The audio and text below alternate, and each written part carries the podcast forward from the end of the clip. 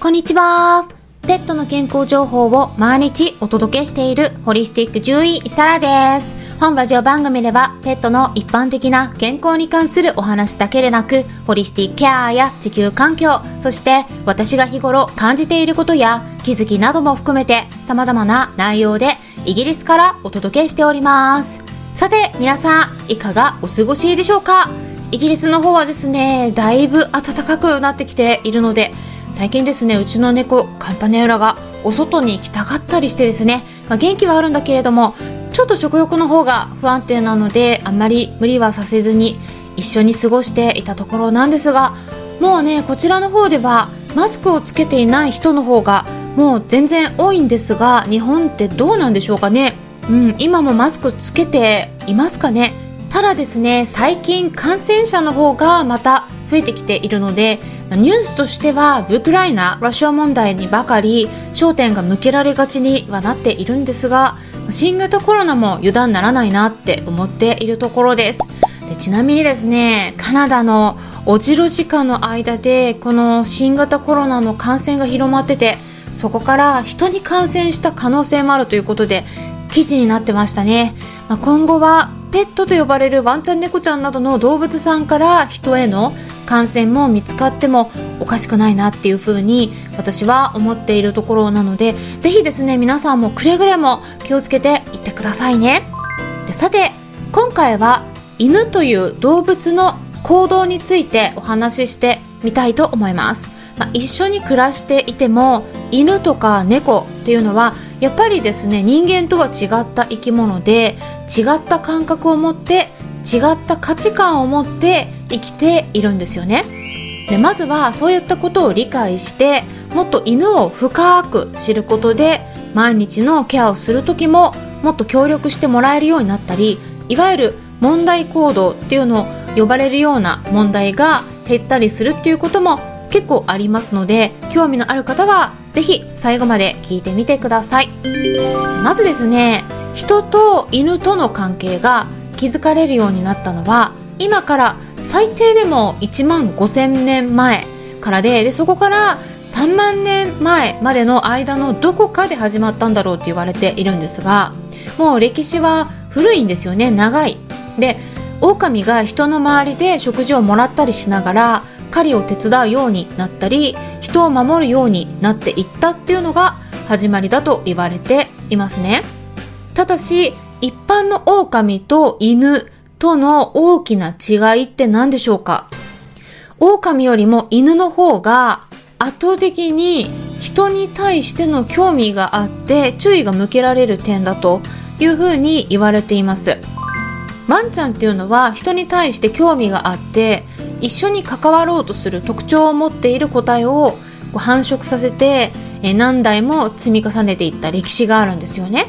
まあ、だから今私たちと一緒にいるワンちゃんにしつけをしたりすると食事がもらえるからっていうそういう単純な理由だけではなくて褒められると嬉しいからすぐに従おうとするそういった点もあるんです。もちろんですね食事がもらえるからっていうのもあるんですけれどもただその点は猫ちゃんに関してはそこまで人に興味を持っていない。っていうかまあ興味は一応あるんだけれども明らかに犬ほどの強い動機がない。っていうのを私は感じています、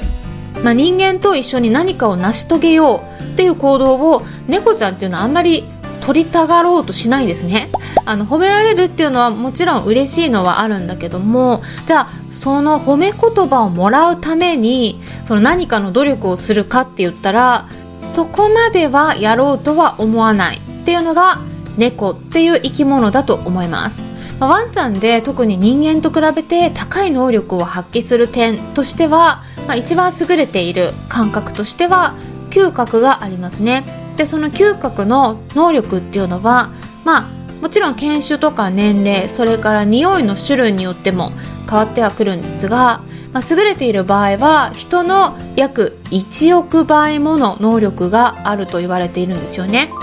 で麻薬探知犬として活躍しているワンちゃんもいるし最近では新型コロナウイルスに感染している人も区別できるといったコロナの探知犬っていうのもフランスとかノーウェーとかの国で研究が進んでいたりして、まあ、私の方でもこの音声配信の中で以前紹介したことがありましたね。でそんな感じで私たちには全くできないことができたりするっていうのがワンちゃんとか猫ちゃんなどの動物さんになるんだけれどもそれでは日頃私たちと一緒に暮らしているワンちゃんがどんな風にして私たちの感情を読み取っているのかもちろん感情によって匂いも変わったりするから、まあ、嗅覚を使って感じ取っている部分はあるんだけれども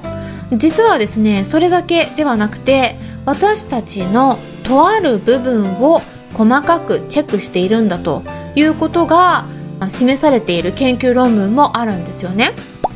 例えば2020年にオーストリアのウィーン大学から発表された研究論文があって、で、そちらにもワンちゃんは私たち人間のその部分をよーく見ていて、そこから感情を読み取っているということが書かれているんですが、はい。ワンちゃんたちは私たちのことをチェックするときにどこを見ているんでしょうか？一応ですね、3秒待ちますので、ぜひ考えてみてください。それでは、いきます。one, two,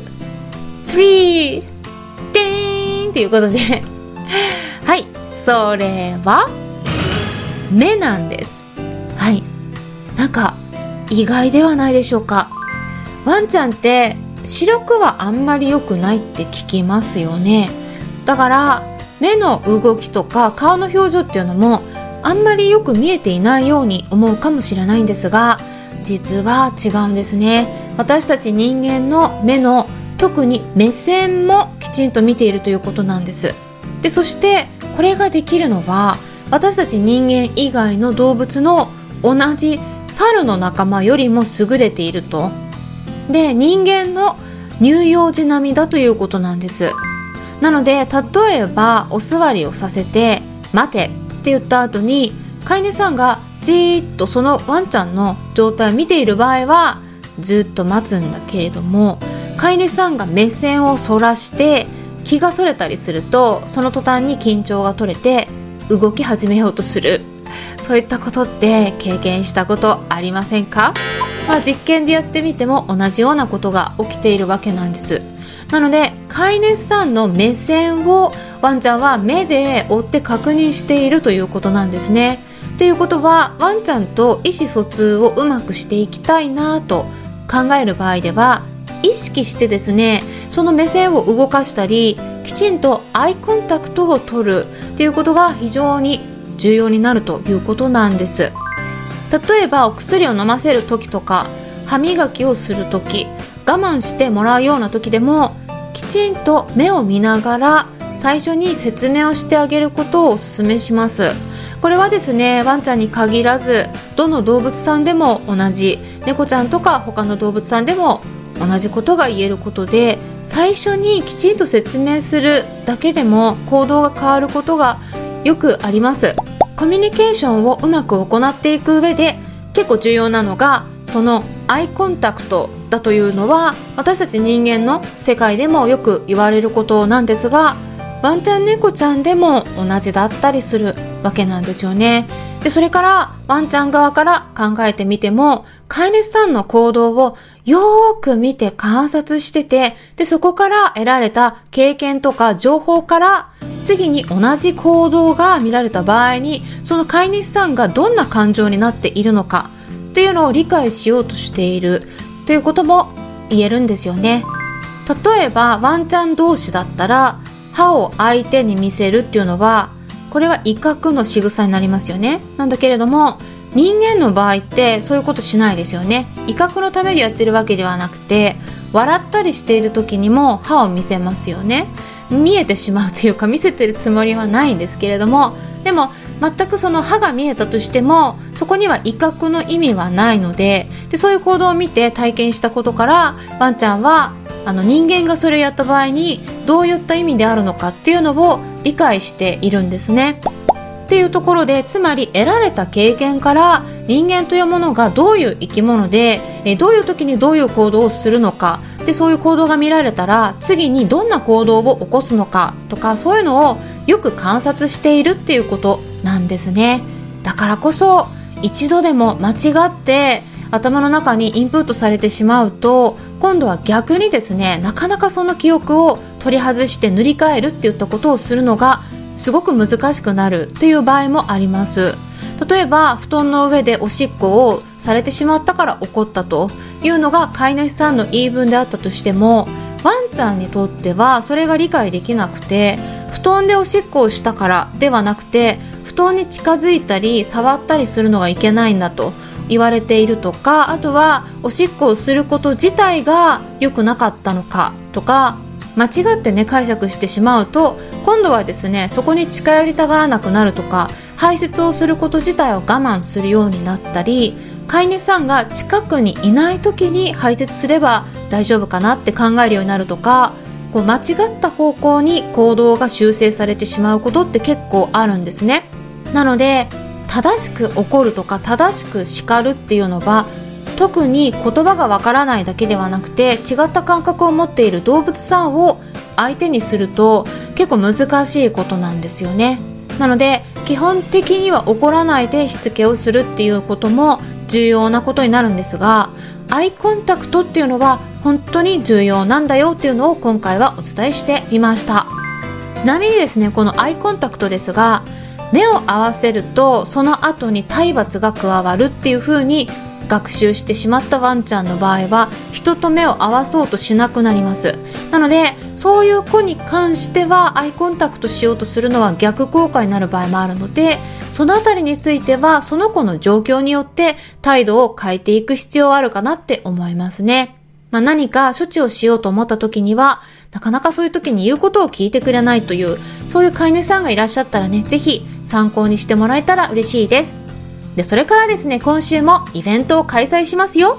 3月26日の土曜日ですね。ちょうどワクチンシーズンなのでワンちゃん猫ちゃんのワクチンについてクラブハウスのペットのホリスティックケアクラブで夜の8時半から9時半くらいまでお話しした後に夜の10時10分からはスタンデー FM の方で限定ライブを開催します。はい。